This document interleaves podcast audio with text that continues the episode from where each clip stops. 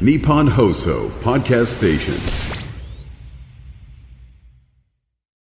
今週は東京都医師会理事で順天堂大学医学部教授小林博之さんをお迎えして先生の新刊朝日新書から出ております老後をやめるをもとにいろいろ伺っておりますがえーこの本の真骨頂は一番最後の章にやりたいことが見つかる108のリストというものがあります。えーこれがね、非常にいい興味深い役に立つということで先生からご紹介いただければと思いますが、どういったことが書かれてますか？はい。あのーまあ、基本はですね、毎日をワクワクして生きる。はい。まあ、これをするためにはどうしたらいいかっていうことが書かれてるんですね。えーえーで特にあの皆さんもそうだと思うんですけど何をしたらいいかわからないっていう人もたくさんいらっしゃると思うんです。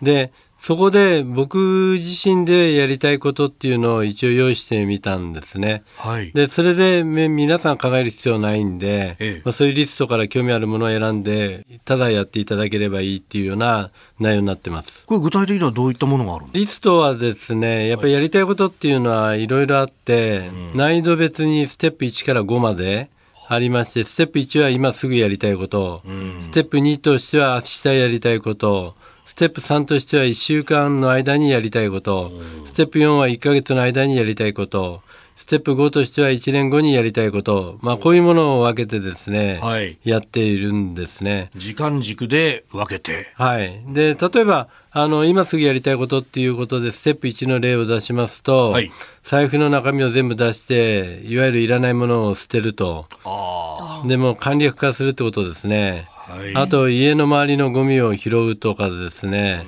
サッシとか雨戸の汚れが溜まっている場所を掃除するとか、着なくなった服を処分するとか昔読んだ本をもう一度読み返すとか、まあ、これすぐできるんで。まあそういうことをやってます。でステップ2としてはいわゆる明日やりたいこととしてですねい。つもより1時間早く起きるっていうこととか、近くのカフェでモーニングを食べるとか、まあそれからエスカレーターエレベーターを使わずに階段を使うとかですね、あの香水をつけてみるとかですね、まあ、店員さんにありがとうと言ったり、はい。それからネットフリックスなどで話題のドラマを一気に見たりですね、ー。まあ、そういうものを考えたりしてるのが書かれてます。でステップ3の1週間後、はい。まあ、こういうものに関しては、自分の趣味や得意なことをインターネットで発信したり、はい。まあ、やったことのないスポーツにチャレンジしてみたりスポーツジムですね、まあ、こういうところにもちょっと行ってみようかっていうことを考えたり、ええ。それから馬券を買ってみようとかですね。なるほまあ、ど。こういうことですね、まあ、新しいことにチャレンジすると、まあ、このようなことを書かれしていただいています。でも確かにこういうふうなこう時間軸別になんか目標とかやりたいことをリスト化していくとそれを考えている段階でもうすでにこうワクワクしますよね。そうですね、でそれをあのやっぱりこう1週間後に例えば手帳とかでですね、あのチェックをして終わったものに関しては消していくっていうことになるとすごく充実感も出てきますしまた新しいものも始められる。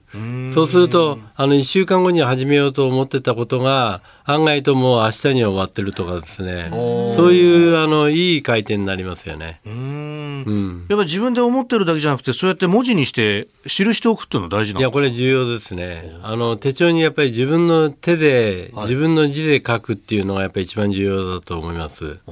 その方が重みがありますね。あのタイプで写すとかですね、はいまあそういうのよりは自分の字で書くっていうのが一番いいと思います。ああ、確かにその字を書く機会っていうのも今減ってますもんね。できましたよね。でもそうやってね、気持ちの部分から、こうやって体を動かすことによってやっぱり気持ちも変わってくるわけですもんね。いや変わりますね。やっぱりあの自律神経も整いますし血流が良くなるんでやっぱり意欲も出るし体にもいいんで、それこそコロナ収まってきてますけども、免疫系もねあの上がってきますんでね、まあ、ぜひ動いていただきたいですよね。えー今ね、ご紹介いただいたものもリストのほんの一部というところであります。えー気になるという方、朝日新書から出ております小林博之先生の本、タイトルは老後をやめる。えー副題が自律神経を整えて生涯現役。ぜひ手に取ってみてください。えー順天堂大学医学部教授小林博之さんでした。先生、一週間どうもありがとうございました。ありがとうございありがとうございましたました。